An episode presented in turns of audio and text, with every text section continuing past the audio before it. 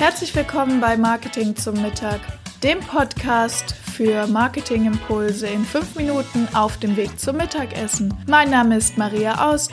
Ich bin Master in Sales und Marketing, Agenturbesitzerin und heute deine Begleitung auf dem Weg zum Mittagessen. Lass dir den Podcast schmecken. Und wenn es dir gefallen hat, bewerte mich gerne auf iTunes, damit auch noch mehr Menschen die Möglichkeit haben, mit mir gemeinsam Mittagessen zu gehen. Jetzt ist es ja auch so, du arbeitest mit konkreten ähm, Modellen, hast du mir erzählt. Ähm, ich glaube vor allem GFK, ne? gewaltfreie Kommunikation. Und ähm, du hattest noch vom Harvard-Konzept gesprochen. Äh, ich erinnere mich dunkel an Vertriebstrainings aus vergessenen Zeiten. Ähm, ich würde gerne kurz nochmal da einsteigen, weil das immer so ein Thema ist, das, das kommt manchmal hoch, ja, man hört das mal irgendwie und ich fände es ganz schön, wenn wir einfach nochmal kurz da, da tiefer einsteigen, was das für dich ist und wie das vielleicht auch helfen kann.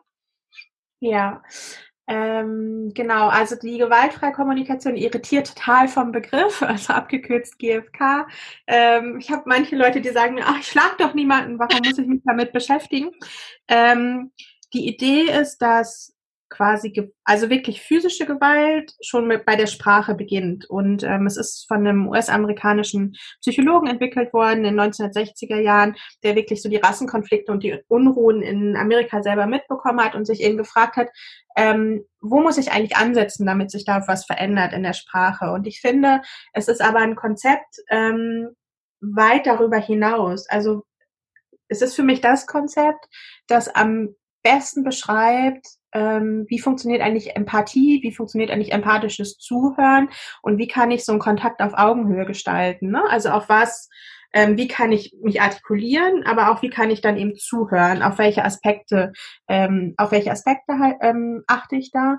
Und, und es beschreibt auch so eine Haltung des Miteinanders. Also zum Beispiel ist Selbstverantwortung total wichtig, Präsenz, Augenhöhe, ähm, ähm, also so eine Form von Achtsamkeit, ne? also wirklich im Moment zu sein. Und dass ähm, die Begriffe so sind vielleicht ja manch, für manche ein bisschen irritierend, aber ich finde, es geht sozusagen oder das anwendbar nicht in jeglicher Form des Kontakts und eben gerade auch im, im geschäftlichen Kontakt, ähm, um da wirklich auf Augenhöhe miteinander kommunizieren zu können und um gemeinsam erfolgreich sein zu können. Das ist es ja, was wir irgendwie alle wollen.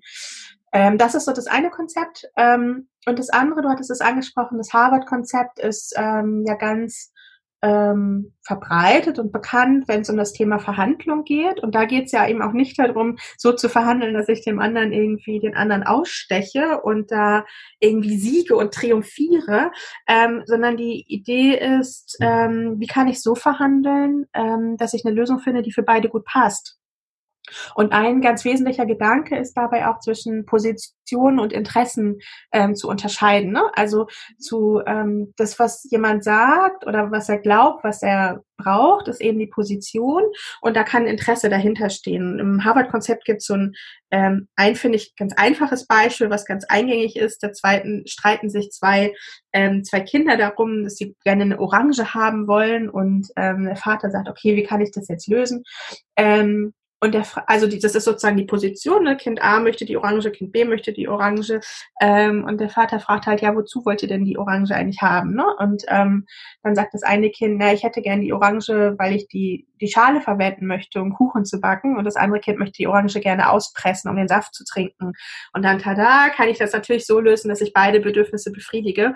Ähm, und das ist natürlich im, im Kundenkontakt dann auch total wichtig. Oder wenn ich mit, mit Partnern zusammenarbeite, ne? also wo ich dann gemeinsames eigenes Projekt zum Beispiel realisiere, zu sagen, ähm, worum geht es dir eigentlich in diesem Projekt? Was ist dir wichtig? Was möchtest du da realisieren? Warum bringst du dich da ein? Und wie finden wir da einen gemeinsamen Weg? Und die Idee ist eben, die es halt also in beiden Modellen gibt, wenn ich auf diese Ebene wieder da ich sag mal, dahinter höre, in der GfK spricht man von Bedürfnissen, im Harvard-Konzept eher von Interessen, dann habe ich die Chance, ganz andere Wege zu finden, als wenn ich quasi nur einen Kompromiss mache. Ne? Ein Kompromiss hätte ja in diesem orangen Beispiel auch sein können, okay, ich schneide die Orange halb durch und jeder kriegt die Hälfte. Aber es ist halt nicht so eine gute Lösung, wie wenn ich wirklich zuhöre. Mhm. Das ist so die Idee dahinter. Mhm. Sehr schön. Wenn ich, äh, wenn wir jetzt ähm, Zuhörer haben, die tiefer eintauchen wollen, was würdest du sagen, wo ist eine gute Ressource, wo ich noch ein paar mehr Infos zu dem Thema bekommen. Gibt es einen Buchtipp von dir oder hast du, sagst du, das muss man sich mal angehört und angeschaut haben vielleicht? Ähm, ja, es gibt ähm, für die gewaltfreie Kommunikation gibt es ein ganz kleines Büchlein aus dem Herder Verlag. Ich glaube, das heißt Konflikte lösen durch gewaltfreie Kommunikation und ist ein verschriftliches Interview mit Marshall Rosenberg, der das entwickelt hat.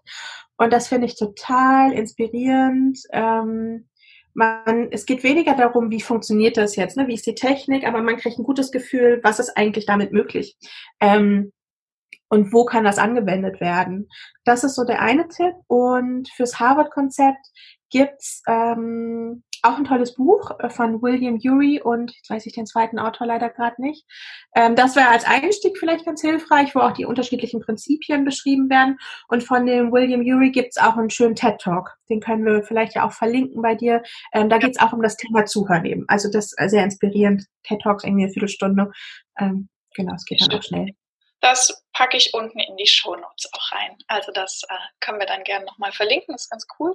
Äh, werde ich mir auch auf jeden Fall selbst mal anschauen. Und ich weiß auch, dass du selbst ja auch äh, offene Veranstaltungen machst und jetzt ähm, ja auch digital. Ich weiß, du hattest das erste Thema Zuhören mal digital gemacht. Ähm, das war lustig, weil wir haben ja gesprochen und du hast gesagt, ich will das unbedingt live machen und dann ging es nicht mehr live und dann äh, war das ganz überraschend, wie gut es doch funktioniert hat, das digital zu machen. Gell? Ja. Ähm, vielleicht willst du uns eine Quintessenz daraus mitgeben, weil ich das ganz schön finde, weil es genau zu unserem Thema passt. Und wo kann ich dich, wie kann ich dich das nächste Mal live erleben dann? Oder digital live, wie auch immer. Ja, äh, danke, dass du es ansprichst. Äh, genau, ich habe äh, eine Meetup-Gruppe in Frankfurt, die heißt TrainLab Frankfurt. Vielleicht können wir die auch verlinken. Ja, unbedingt. Ähm, Genau, wo ich halt also bisher immer dann Präsenzsachen gemacht habe. In Frankfurt so äh, ganz unterschiedliche Trainingssequenzen, aber durch meine Themen natürlich dann viel zum Thema Kommunikation, Konflikte und wie gestalte ich auch Workshops und Trainings. Und ähm, genau, aufgrund der aktuellen Situation habe ich das eben auch nach online verlagert und war ganz begeistert davon, wie gut das auch online geht. Also man denkt ja vielleicht nur bei Kommunikation, Umgang mit Konflikten, da brauche ich so diese Präsenz und das ist total wichtig. Ähm, aber es geht eben auch online. Und wir hatten da ähm, das Meetup, was du angesprochen hast, war zum Thema ähm, Deep Listening, wie oder wie kann das Zuhören zu einer gelingenden Kommunikation beitragen. Und ähm, genau, über manche Themen hatten wir ja schon gesprochen. Also wir hatten so eine Stufe gemacht, dass es unterschiedliche Ebenen sozusagen vom Zuhören gibt. Also ich habe das reine Hören, ne? also wenn ich nur die quasi jetzt am Schreibtisch hier sitze und draußen äh, höre ich, wie jemand im Garten rumwerkelt oder wie die Vögel zwitschern. Ne? Diese Signale kommen einfach in mein Ohr, aber die nehme ich nicht unbedingt wahr. Es gibt das Hinhören, was wir vielleicht so kennen aus ähm, vielleicht aus Vorlesungen oder aus der Schule oder so. Ne? Ich höre einfach zu und verarbeite das kognitiv. Und es gibt eben das Zuhören. Da geht es darum, ähm, ja wirklich so mit, mit ganzer Aufmerksamkeit da zu sein. Vielleicht man könnte auch sagen, mit dem Herzen zu hören. Ne? Also so auch auf das zu hören, was nicht direkt gesagt wird. Und das auch so mit seinem ganzen Körper, sag ich mal, zu verarbeiten, wirklich. Ähm, das war eine Essenz. Dann haben wir auch darüber gesprochen, ähm, auf was höre ich eigentlich? So, da sind wir ein bisschen in die gewaltfreie Kommunikation näher eingetaucht. Und da war diese Ebene, ne, diese Bedürfnisebene oder Interessenebene war da auch ganz zentral.